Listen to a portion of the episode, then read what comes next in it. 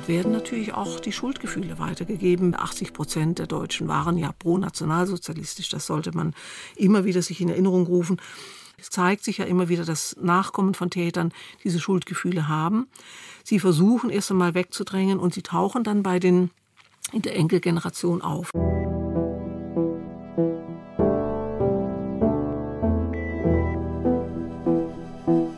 Gestern ist jetzt. Auf der Suche nach der Familiengeschichte in der NS-Zeit. Und damit herzlich willkommen zu unserer zehnten Folge mit Melanie Longerich und Brigitte Beetz und einer Frau, die sich schon seit vielen Jahren mit dem Thema Gefühlserbschaften beschäftigt. Das ist das, was wir von unseren Eltern und Großeltern jenseits von Haarfarbe, Gestalt und auch Charaktereigenschaften mitbekommen haben. Angela Moret heißt diese Sozialpsychologin, die wir da ganz am Anfang gehört haben. Und wir haben sie übrigens auch gehört in unserer ganz ersten Folge als Opener sozusagen. Sie hat unseren Podcast, die erste Folge, mit einem Statement eröffnet. Und sie ist Professorin an der Hochschule Hannover und hat sich schon als Schülerin darüber gewundert, wie wenig die Zeit des Nationalsozialismus überhaupt aufgearbeitet ist in der bundesdeutschen Nachkriegsgesellschaft. Im Studium hat sie sich dann auf Vorurteils- und Antisemitismusforschung spezialisiert und das war eine ziemlich gute Vorbereitung auf ihr jetziges Kerngebiet, nämlich die Weitergabe von traumatischen Erfahrungen. Das betrifft Verfolgung, das betrifft natürlich Gewalt, den Tod von Angehörigen. Das ist Krieg, Vertreibung, aber auch die Schuldverstrickungen in Familien von Verfolgten und von Tätern. Also ein leider stets aktuelles Thema, denn Krieg, Vertreibung, Gewalt, die gibt es ja leider immer noch irgendwo auf dieser Welt. Und diese Weitergabe von Traumata, das ist ja eigentlich auch der Grund, warum wir überhaupt diesen Podcast angefangen haben. Denn uns beschäftigt ja, inwieweit jetzt äh, die Dinge, die unsere Großeltern erlebt haben und getan haben, wie das ja sich heute bei uns gefühlt auswirkt. Darüber können wir aber gleich noch sprechen. Aber hören wir doch erstmal, was Angela Moret dazu sagt. Ich habe sie nämlich gefragt, wie denn aus psychologischer Sicht diese Weitergabe von Traumatisierungen, diese sogenannte transgenerationale Weitergabe überhaupt funktioniert. Das ist ein sehr komplexer Vorgang, der sich vor allem unbewusst abspielt. Das ist ein unbewusster Kommunikationsvorgang zwischen, wie der Begriff transgenerational sagt, zwischen der Elterngeneration und der Kindgeneration, was sich dann natürlich von, von der nächsten Kindgeneration, wenn sie erwachsen ist, auf deren Kinder weiter übertragen kann.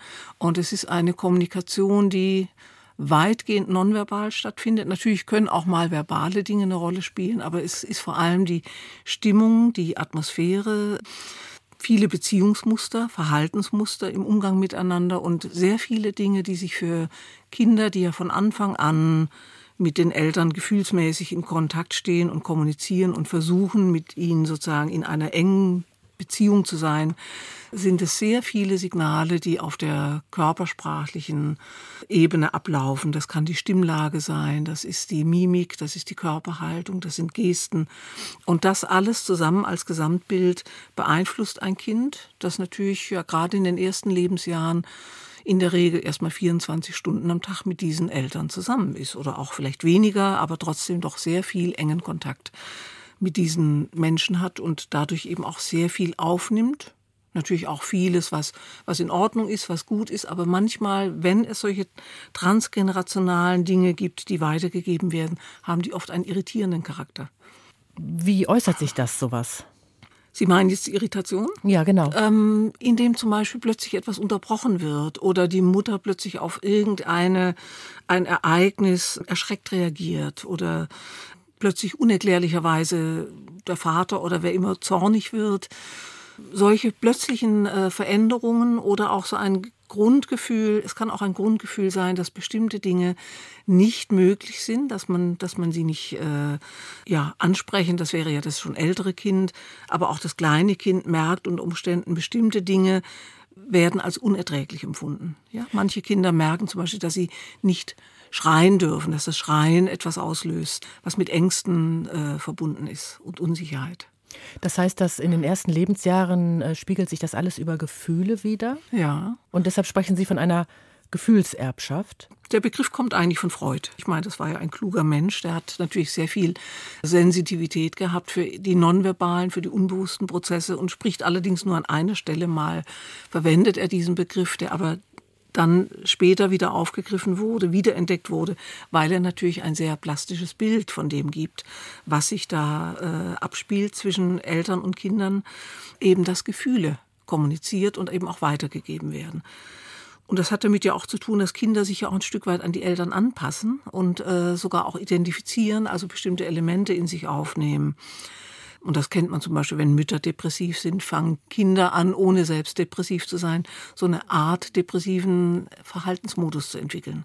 Also sie sind ruhiger, sie sind zurückgehaltener, sie drücken ihre Affekte nicht so intensiv aus wie Kinder einer gesunden Mutter. Wenn ich das jetzt so höre, was Angela Moret sagt, ähm, dann kann ich das für mich ganz gut bestätigen. Nicht jetzt diesen letzten Teil mit der Depressivität, sondern diese Irritation, die ich in meiner Kindheit erlebt habe.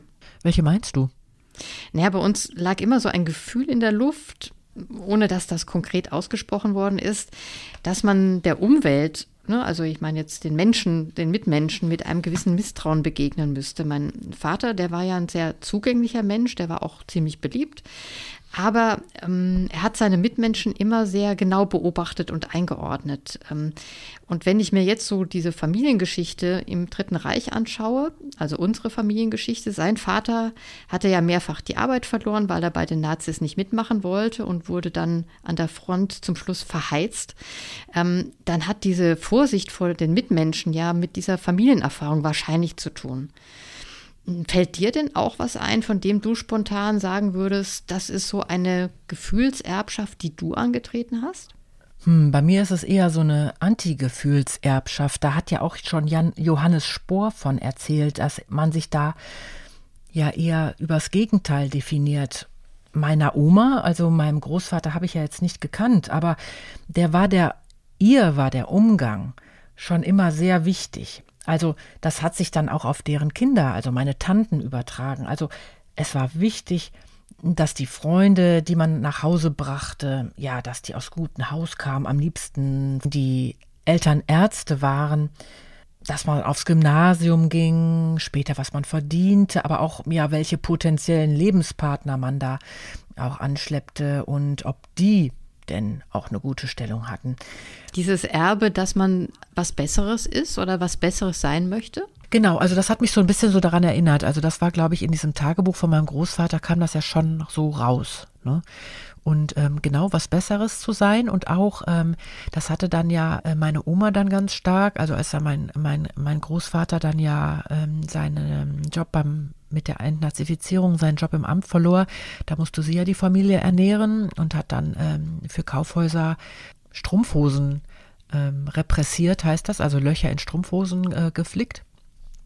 Und aber das war immer, also sie musste quasi die Familie durchbringen, aber es war immer so, eigentlich ist das unter ihrem Stand, weil sie ist Forstinspektorsgattin und äh, Forstinspektorstochter und hat äh, eine bessere, höhere Töchterausbildung gehabt und hat überhaupt was ganz Besseres äh, verdient und äh, hat überhaupt was Besseres verdient aber auch dadurch dann eben diese Leistung und so, was man auch oft immer hört, dass das ähm, damit verbunden ist. Ne? Das gibt es ja auch immer viele immer äh, Seminare, wo es heißt, irgendwie Kriegsenkel, die, ähm, die arbeiten zu viel und haben so ein Leistungsdenken und so. Das ist so ein bisschen pauschal. Und ich weiß halt nicht, ob das halt wirklich was mit dem Nationalsozialismus zu tun hat oder ob das generell in jeder Familie sein kann. Und dazu muss man auch sagen, ich weiß gar nicht, ob ich, also mein Opa war Mitläufer, der war Profiteur, ne? Ob man da so Gefühlserbschaften überhaupt hat.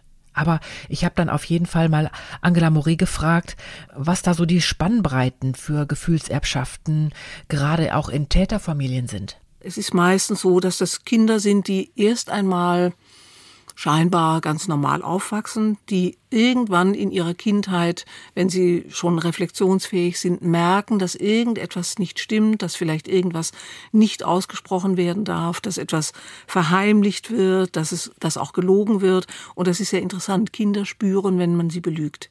Weil ein, ein Mensch, der lügt, eine bestimmte Fassade aufbaut. Und das wird emotional spürbar und das Kind kann sich das vielleicht irgendwann noch gar nicht erklären.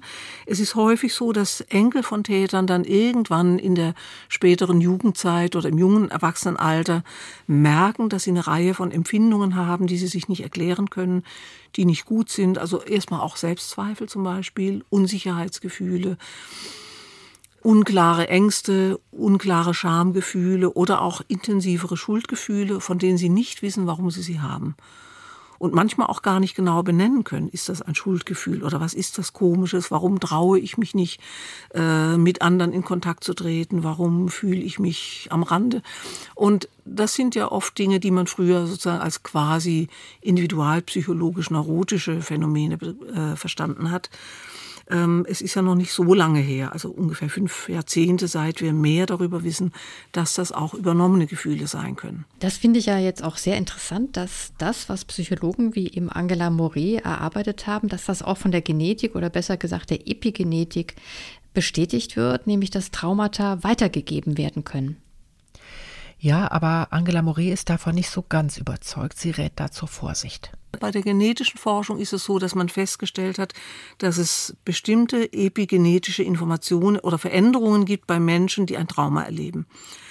Veränderungen derart, nicht, dass das Gen selber sich verändert, sondern dass die Art und Weise, wie dieser Genabschnitt, und es handelt sich dabei um einen bestimmten Genabschnitt, der mit Stressverarbeitung zu tun hat, dass der nicht mehr so intensiv kommuniziert mit anderen Bereichen. Das heißt, dass da gibt es synaptische Verkürzungen, Verengungen, Rückbildungen. Am Max-Planck-Institut in München und es wird auch an der Universität Zürich zu diesem Bereich geforscht. Aber ich würde mal sagen, es ist ein Stück weit noch in den Anfängen und wir dürfen eins nie vergessen. Psychische Prozesse lagern natürlich immer auf biologischen auf. Wir sind ja eine Einheit aus körperlichem und psychischem, aber über die psychischen Inhalte kann die genetische Forschung gar nichts sagen. Sie kann nur feststellen, da ist eine Veränderung und die hat etwas mit Stressverarbeitung zu tun. Zum besseren Verständnis kann man vielleicht hier ergänzen, dass die Epigenetik als Bindeglied zwischen Umwelteinflüssen und den Genen gilt. Sie erforscht, ähm, unter welchen Umständen ein Gen angeschaltet wird oder auch wieder abgeschaltet wird. Wie Angela Moret zu Recht betont, werden also nicht die Gene verändert durch die Traumata, sondern ja, die Schalter oder die Dimmer, die dann entscheiden, wie diese Gene in Aktion treten. Dazu kommen wir ja noch später mal in einer eigenen Folge, wo wir da der Frage nachgehen, ob das alles so Hand und Fuß hat. Eine Frage, die ich Angela Moret unbedingt stellen musste, ist die, warum es auch heute noch, also so viele Jahrzehnte danach, so schwierig ist, über die NS-Zeit in den Familien zu sprechen. Sie meint, das hing vor allem mit Loyalitätskonflikten zusammen. In sogenannten Täterfamilien zum Beispiel werden die erst gelöst, wenn die Täter gestorben sind, weil dann nämlich die Verpflichtung seiner Eltern gegenüber, die man ja unbewusst hat, weil die dann wegfällt. Das betrifft natürlich vor allem die Beziehung zwischen Täter, Eltern und ihren Kindern. Aber bei, sagen wir mal, Täter, Großeltern und Enkeln, das hat ja auch schon die Biografieforscherin Gabriele Rosenthal uns erzählt, da sieht das schon ganz anders aus. Es ist interessant, dass auch die Kinder der Täter oft erst sich überhaupt mit der Geschichte auseinandersetzen können oder darüber sprechen können, wenn die eigenen Eltern gestorben sind. Die Eltern sind zwar Täter, aber sind auch die eigenen Eltern. Und die Kinder sind wie immer, wie sie auch aufgewachsen sein mögen, wie die Beziehung gewesen sein mag, ähm, Kinder sind auf ihre Eltern ja erst einmal auch angewiesen und fühlen sich ihnen natürlich auch emotional mehr oder weniger stark, aber doch immer irgendwo intensiv verbunden.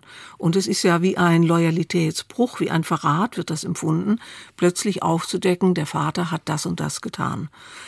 Das fällt vielleicht leichter, wenn es nicht es gibt ja solche Dinge auch in Familien, wo es nicht der direkte Großvater ist, sondern ich kenne zum Beispiel einen Fall, wo es ein eingeheirateter Onkel ist, der also der im ukrainischen Gebiet für die Ermordung von circa 15.000 jüdischen Menschen verantwortlich war. Da hat es zwar auch zum Bruch in der Familie geführt, weil die Tochter hatte mit ihrem Vater den Konflikt, dass der diesen Onkel deckte und ähm, es verleugnet hat, dass dieser Onkel ein Täter war, wobei es bereits Zeitungsartikel gab. Es gab damals eine Anzeige am Stuttgarter Oberlandesgericht gegen diesen Täter. Und es wurde dann gesagt, der Prozess kann nicht durchgeführt werden, weil dieser Täter äh, aus gesundheitlichen Gründen nicht verhandlungsfähig sei. Und diese Person, die dann mit ihrer Familie gebrochen hat, ähm, sah diesen Täter bei einer Familienfeier quieklebendig am Tisch sitzen. Ja. Das heißt, da war es aber leichter, den Vater zu konfrontieren, weil er nicht selber der Täter war. Aber dadurch, dass dieser Vater sich loyal diesem angeheirateten Onkel verbunden gefühlt hat, kam es dann letztlich auch zu einem Bruch. Aber das heißt, dass dann die dritte Generation, die ja noch eine weiter weg ist, ja. dann mehr Fragen stellen kann. Die kann mehr Fragen stellen und die stellt sie, ja, solange die Großeltern noch lebten, man muss heute allerdings dran denken, heute sind die heutigen Großeltern sind eher die Kriegskindergeneration, ne, die Tätergeneration, die sind zu einer Zeit geboren, davon leben nur noch wenige. Aber in der Zeit, als das anfing, diese Forschungen, auch die, die Erkenntnisse, dass es diese Kriegsenkelgeneration gibt mit ihren Belastungen, die konnten natürlich, die hatten einerseits ein anderes Verhältnis zu den Großeltern. Das war der Altersabstand, das war eine andere Einstellung. Die hatten oft ja erstmal auch, ne, das waren Oma und Opa und die hatte man lieb. Und dann haben diese Enkel aber gemerkt über ihre eigenen Eltern, dass irgendetwas auch nicht stimmte, dass irgendwas nicht ansprechbar war. Die konnten unter Umständen diese Großeltern ansprechen. Heißt aber nicht, dass die dann offen geantwortet haben. Die haben dann oft auch das verleugnet, was passiert ist. Und da haben die Enkel gemerkt, hier stimmt etwas nicht. Sie wurden traurig, sie wurden irritiert. Es ist auch so, dass, dass dann immer auch ein Schamgefühl schon bei den Kindern der Täter auftauchte. Und zwar ein Schamgefühl einerseits darüber, dass die eigenen Eltern offenbar auch etwas Verbrecherisches tun konnten, böse Dinge tun konnten oder unterstützen konnten, Mitläufer waren, überzeugte Nazis waren eventuell. Das erzeugt schon Schamgefühle. Aber auch äh, ein Schamgefühl oder ein Schuldgefühl, dass man jetzt diese, äh, die einem ja eng verbundenen Menschen attackiert, dass man sie in Frage stellt, dass man äh, sie sozusagen angreift und das führt zu ganz starken inneren Konflikten und natürlich auch zu Trauer. Trauer darüber, dass man jemandem angehört oder jemanden liebt, der gleichzeitig etwas Schlimmes getan hat. Aber was macht denn dieses Schweigen dann über Jahrzehnte mit Familien? Wie äußert sich das heute? Diese Weitergabe hängt ja mit diesem Schweigen zusammen. Wenn in der Familie offen über solche Dinge gesprochen werden kann, wenn kein Schweigen da ist, dann kann Trauerarbeit einsetzen. Dann müssen die Enkel nicht selbst diese Gefühlserbschaft antreten, sondern haben eher ein, ein Wissen, können ein Wissen antreten, können damit aktiv sich auseinandersetzen wenn aber in der Familie geschwiegen wird, eben vor allem aus Schamgefühlen oder weil die Elterngeneration gelernt hat, dass man das nicht anspricht, das ist ja von klein auf verinnerlicht worden, dass das ein Tabu ist und dass man darüber nicht sprechen darf, die haben oft selber einfach große Scheu, dann spüren die Enkel, dass sie damit alleingelassen sind und dass sie da nicht äh, direkt fragen können und dann müssen sie auf Umwegen äh, sich informieren. Dann versuchen sie eventuell zu recherchieren. Nun hat es die heutige Generation ja sehr viel leichter. Also äh, jeder junge Erwachsene besitzt einen, einen internetfähigen Computer und kann nachschauen. Und da gibt es ja sehr viele Möglichkeiten auch heutzutage. Man kann sehr viel herausbekommen wenn man bestimmte Anhaltspunkte hat, wenn man weiß, ob der Großvater in Frankreich oder in Griechenland oder in der Ukraine eingesetzt war, da kann man sich ein Bild von dem machen, was da generell geschehen ist. Und wenn man dann noch eventuell herausfindet, zu was für einer Einheit ein Großvater gehört hat, ob er Wehrmachtsangehöriger war oder einer Polizeidivision angehört hat oder vielleicht sogar in einer, in, in, in einer SA oder SS-Einheit Mitglied war, dann kann man sich schon ein Bild von dem machen, in welche Dinge äh, so ein Großvater involviert war. Wobei, jetzt stoppe ich mich selbst, wir sprechen immer im Moment nur von den Vätern und Großvätern. Es gibt natürlich auch äh, Frauen, die beteiligt waren. Die waren natürlich nicht in kriegerische Handlungen in der Regel äh, einbezogen. Die haben aber unter Umständen Kriegsgefangene bewacht oder ähm, haben jüdische Nachbarn denunziert, haben sich deren Eigentum angeeignet. Es ist auch interessant, dass manchmal Enkel, wenn sie dann schon ein gewisses Wissen haben, dann werden sie misstrauischer und fragen dann unter Umständen auch mal nach, wo kommt denn eigentlich dieser silberne Kerzenleuchter her? Warum konntet ihr euch den leisten? Die Großeltern waren doch eigentlich arm. Ja, also auf solche Spuren kann man sich natürlich auch begeben. Und das tun ja einige auch. Die Frage ist natürlich aber auch, was hat denn dieses lange Schweigen, was natürlich über die Jahre immer mal wieder aufgebrochen wurde, mit der Gesellschaft gemacht? Die 70er Jahre, meint Angela Moret, haben da eine ganz besondere Rolle gespielt. Also die Studentenbewegung war ja eine Bewegung, die mit der Tätergeneration noch direkt konfrontiert war. Das waren die 68er waren ja die Kinder der Täter und Täterinnen und haben dann zum ersten Mal auch wirklich deutlich Fragen gestellt, haben sich in Opposition zu ihren Eltern gebracht, haben sie konfrontiert, allerdings auch in einer Form, die nicht zur Aufklärung beitrug, sondern eher die Mauern erhöht hat. Es war auch sowas wie eine Zurückweisung dieses, dieser Gefühlserbschaft, ein Versuch, sich davon zu befreien.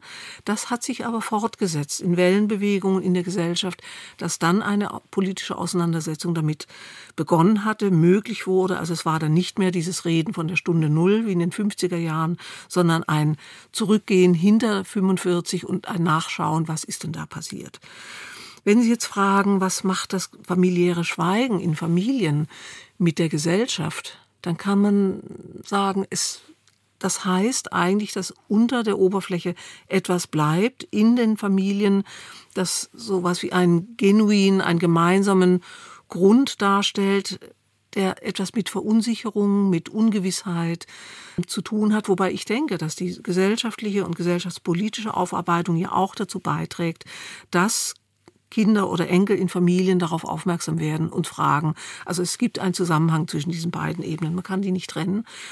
Das heißt, dass immer wieder auch konfrontiert sein, zum Beispiel mit Stolpersteinen. Wenn plötzlich Stolpersteine vor dem Nachbarhaus untergebracht werden, dann fangen vielleicht Enkelkinder, vielleicht sogar auch schon die Urenkel an zu fragen, was war denn da und wisst ihr was über diese Menschen? Und man kann dann auch in Archiven recherchieren, weil eben, wie gesagt, die, die damals Nachbarn waren, real in der Regel heute nicht mehr leben. Aber trotzdem scheint dieses Aufbegehren der Studenten nach 1968 nicht dazu geführt zu haben, dass das Thema Nationalsozialismus in den Familien aufgearbeitet wurde. Also woran lag das? Man kann das, was in Familien passiert, nicht vom, vom gesellschaftlichen Diskurs abtrennen. Ähm, es, diese Rede von der Stunde Null und Schwamm drüber und wir fangen neu an und Wiederaufbau war etwas, was aus der Gesellschaft kam, in die Familien hinein ging und sowas wie einen Konsens geschaffen hat, dass man über diese Dinge nicht spricht. Es wird ja vielleicht deutlich äh, an, an, an dem kritischen Text von Alexander und Margarete Mitscherlich damals äh, die Unfähigkeit zu trauern, also eine der kritischen Studien, die das damals schon in den 60er, 70er Jahren thematisiert hat. Und das war ja auch dann etwas, was in der Studentenbewegung aufgegriffen wurde und diskutiert wurde. Ich würde aus heutiger Sicht sagen, es war tatsächlich eine Unfähigkeit. Das heißt, es braucht auch einen gewissen Abstand, um sich mit diesen Dingen auseinandersetzen zu können. Und es hat etwas damit zu tun, was wir inzwischen nicht nur in der deutschen Gesellschaft sehen. Täter verleugnen ihre Taten. Täter, wenn man sie überführen kann, äh, sie gezwungen sind, Dinge zuzugeben, dann werden sie so halbwegs irgendetwas sagen und dann kommen Entschuldigungserklärungen wie, aber ich konnte nicht anders und es war Befehlsnotstand. Also ein sich herausreden und die Verantwortung verleugnen. Das heißt, und das, das kann man auch in der, in, äh, bei Tätern aus Ex-Jugoslawien inzwischen sehen. Herr Milosevic hat nie zugegeben, äh, wie viel Verantwortung er trug und so weiter. Das ist sozusagen ein psychisches Phänomen, das wir auch weiter untersuchen müssen, das Täter generell kennzeichnet.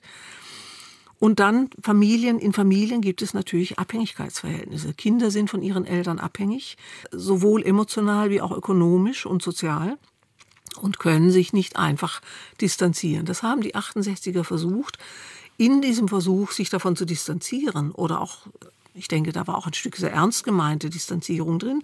Aber es gab natürlich auch Elemente, die sie unbewusst selbst auch von ihren Eltern übernommen hatten, nämlich die Schuldzuweisung an andere ja, nämlich an die Täter. Ihr seid schuldig, wir haben mit all was, wie könnt ihr uns, es war eine Art Anklage. Und auf eine Anklage bekommt man keine Antwort. Das heißt, unbewusst war der Dialog schon so als Nicht-Dialog konstruiert. Das heißt, sie hatten eigentlich auch Angst davor, Antworten zu bekommen. Und das ist ein sehr typisches Phänomen in Familien, dass es auch eine Angst davor gibt, die Wahrheit zu erfahren. Also eigentlich eine Ambivalenz der Vergangenheit gegenüber. Den Wunsch, etwas aufzudecken und gleichzeitig eine große Hemmung, eine Scheu, sich tatsächlich mit Tatsachen zu konfrontieren, weil dann auch sowas wie ein Schock kommen könnte. Ein Erschrecken, eine äh, tiefe, ein tiefes Schamgefühl, ein Gefühl, mitverantwortlich zu sein, was natürlich irrational ist. Kinder oder Enkel sind ja nicht verantwortlich. Interessant ist, dass sie trotzdem Verantwortungsgefühle empfinden und denken, sie müssten etwas wieder gut machen. Und das tun ja auch viele. Das ist sogar ein typisches Phänomen in solchen Familien, dass die Kinder oft Wiedergutmachungshandlungen eingeleitet haben, die Enkel das oft übernommen haben und erst nachträglich einen Zusammenhang herstellen konnten zu der Vergangenheit ihrer Großeltern.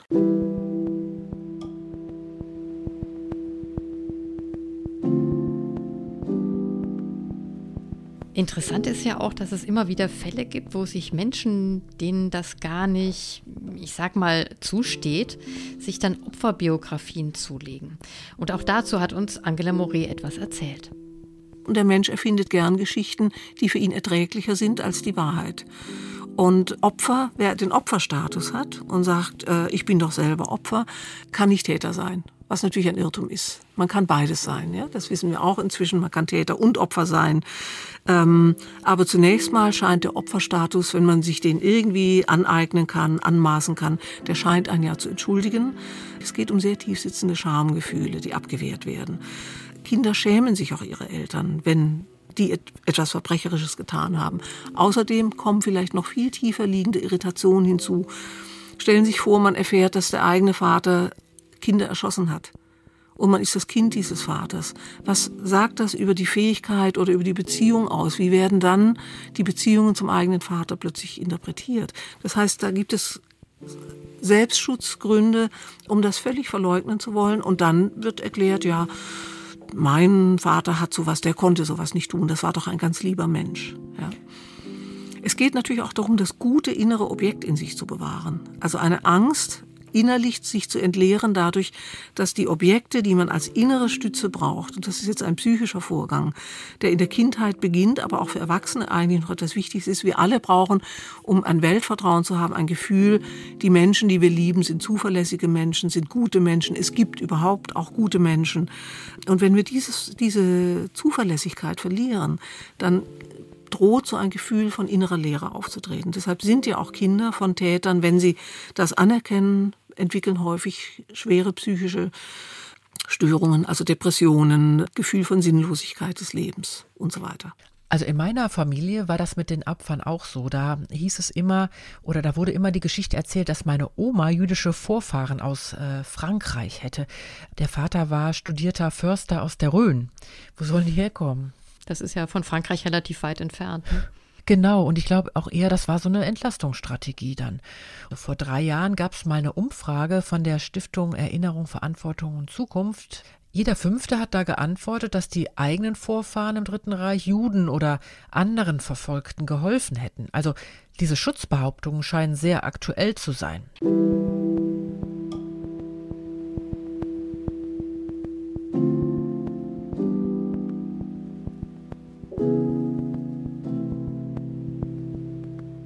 Aber so oder so, die sogenannte transgenerationale Traumatisierung, das ist ein sehr wichtiges Thema bei uns und natürlich auch in anderen Ländern mit Gewalterfahrungen. In der nächsten Woche wollen wir einen unserer Hörer zu Wort kommen lassen, dessen Familiengeschichte sehr speziell ist und der lange Jahre gebraucht hat, um diese aufzuarbeiten. Ich habe mein Leben lang immer so einen Ernst gehabt, eine Trauer, ne? also depressive Anteile. Und Leute haben mir gesagt, Jürgen, sei doch nicht so ernst. Ich habe mich immer engagiert, auch in meinem Leben für irgendwas. Aber dieser Spruch, Jürgen, sei doch nicht so ernst, sei doch mal locker, den kenne ich. Und, äh, aber ich, der gehört nun mal zu mir. Und dann habe ich mit dem Thema gesagt, ja, ich habe einfach eine Trauer und ich möchte einfach gucken, wenn das die Stück wegkommt. Und hat das geschafft? Ja, er hat es geschafft, aber es hat sehr, sehr lange gedauert. Es gab Höhen und Tiefen, schwere Krisen psychischer und beruflicher Art. Aber heute ist er mit sich und seiner Geschichte im Reinen. Also, hört bitte rein und vergesst nicht, uns Rückmeldungen zu geben, etwa über unsere Webseite oder über Twitter.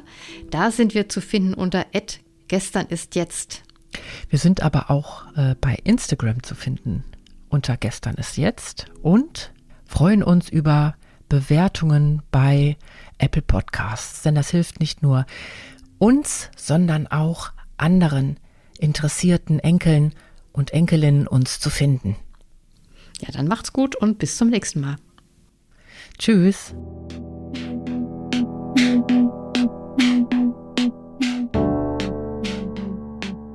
Das war unser Podcast Gestern ist jetzt. Gestern ist jetzt wird gefördert von der Bundeszentrale für politische Bildung und der Rosa-Luxemburg Stiftung NRW. Musikalische Beratung Levlin Rechtenwald, Musik Linda Kühl. Dieser Podcast steht unter der Lizenz Creative Commons CC by NCND. Wir freuen uns, wenn ihr ihn vervielfältigt und weiter verbreitet. Die Bedingungen dafür, der Name der Lizenz muss genannt werden, ebenso unsere Autorennamen. Das Material des Podcasts darf nur für nicht kommerzielle Zwecke verwendet werden und das Material muss unverändert bleiben. Weitere Infos dazu findet ihr auf unserer Website gesternistjetzt.de.